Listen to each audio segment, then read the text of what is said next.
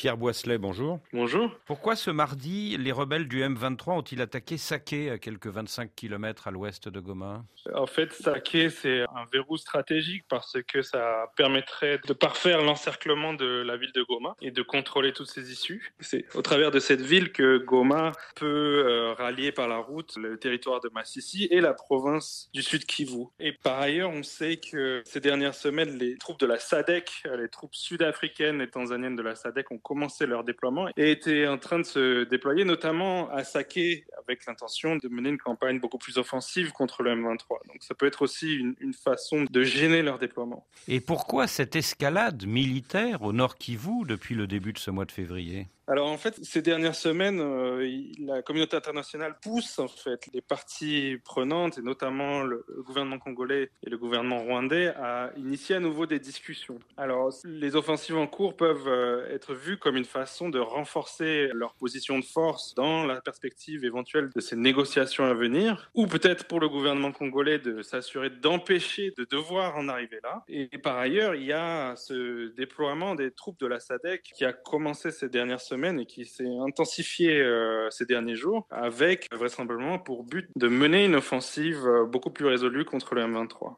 Depuis quelques mois, l'armée congolaise est équipée de drones armés et depuis quelques jours, selon un document de l'ONU consulté par l'agence France Presse, les rebelles du M23 sont équipés de missiles sol-air lancés à partir de blindés rwandais. Est-ce qu'on peut dire que la guerre ne se joue plus seulement sur terre, mais aussi dans les airs? Oui, alors tout à fait, c'est une nouvelle donnée en fait de ce conflit depuis ces derniers mois, avec l'arrivée de ces drones armés euh, qui euh, sont employés par les FRDC, qui ont été acquis euh, notamment par l'intermédiaire de sociétés militaires privées. Ça a changé la donne sur le terrain, en tout cas à un moment. C'est-à-dire qu'il y a eu des frappes qui ont porté des coups assez durs au M23, qui a même d'ailleurs été obligé de reconnaître dans un communiqué avoir perdu deux de ses commandants dans une de ces frappes. Par ailleurs, le président Tshisekedi a eu des déclarations très offensives euh, pendant la campagne électorale il y a quelques semaines, en disant notamment, en évoquant la possibilité de déclarer la guerre au Rwanda. Et il a dit que les FARDC avaient maintenant les capacités de frapper au Rwanda sans avoir à traverser euh, la frontière à pied. Donc euh, vraisemblablement, il faisait référence à ces capacités de drone. Alors en face, le M23 et le Rwanda ne sont pas restés passifs.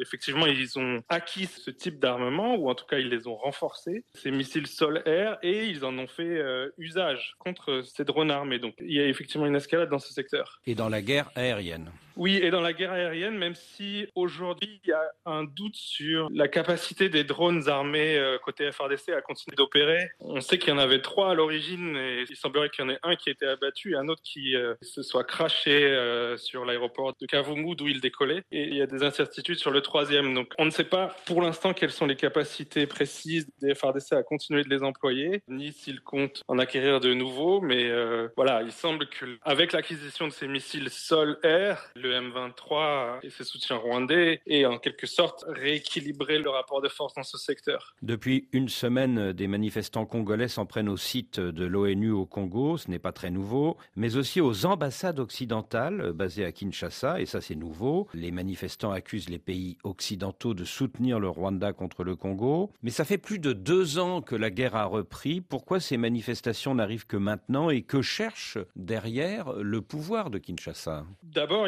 on peut dire que ces manifestations sont largement en réaction à l'intensification des combats. On a vu que les FRDC euh, étaient en difficulté sur certains fronts, que les combats s'étaient beaucoup rapprochés de Goma et ça a créé un fort ressentiment et ça a réveillé euh, certainement le sentiment très présent au Congo que la communauté internationale est passive par rapport à ce conflit, qu'elle ne met pas suffisamment la pression sur le Rwanda, voire pour les franges les plus radicales de l'opinion, qu'elle soutient le Rwanda dans son propre soutien au M23. Alors, effectivement, il y a eu, il semblerait qu'il y ait eu une forme de passivité des autorités congolaises face à ces manifestations, au moins au début. On peut essayer de l'interpréter, c'est-à-dire que, bon, d'abord, s'opposer aux manifestants, les réprimer dans cette contestation, ça aurait été prendre le risque de l'impopularité, voire d'accusation de complicité, alors qu'au contraire, ces manifestations, elles ont quand même l'intérêt pour une partie du pouvoir de désigner des responsables autres pour expliquer les difficultés de l'armée congolaise. Par ailleurs, on sait qu'une partie des Occidentaux pousse actuellement euh, les partis en conflit, et notamment le gouvernement congolais, à négocier, à accepter des discussions. C'est en quoi le gouvernement congolais a toujours été très réticent.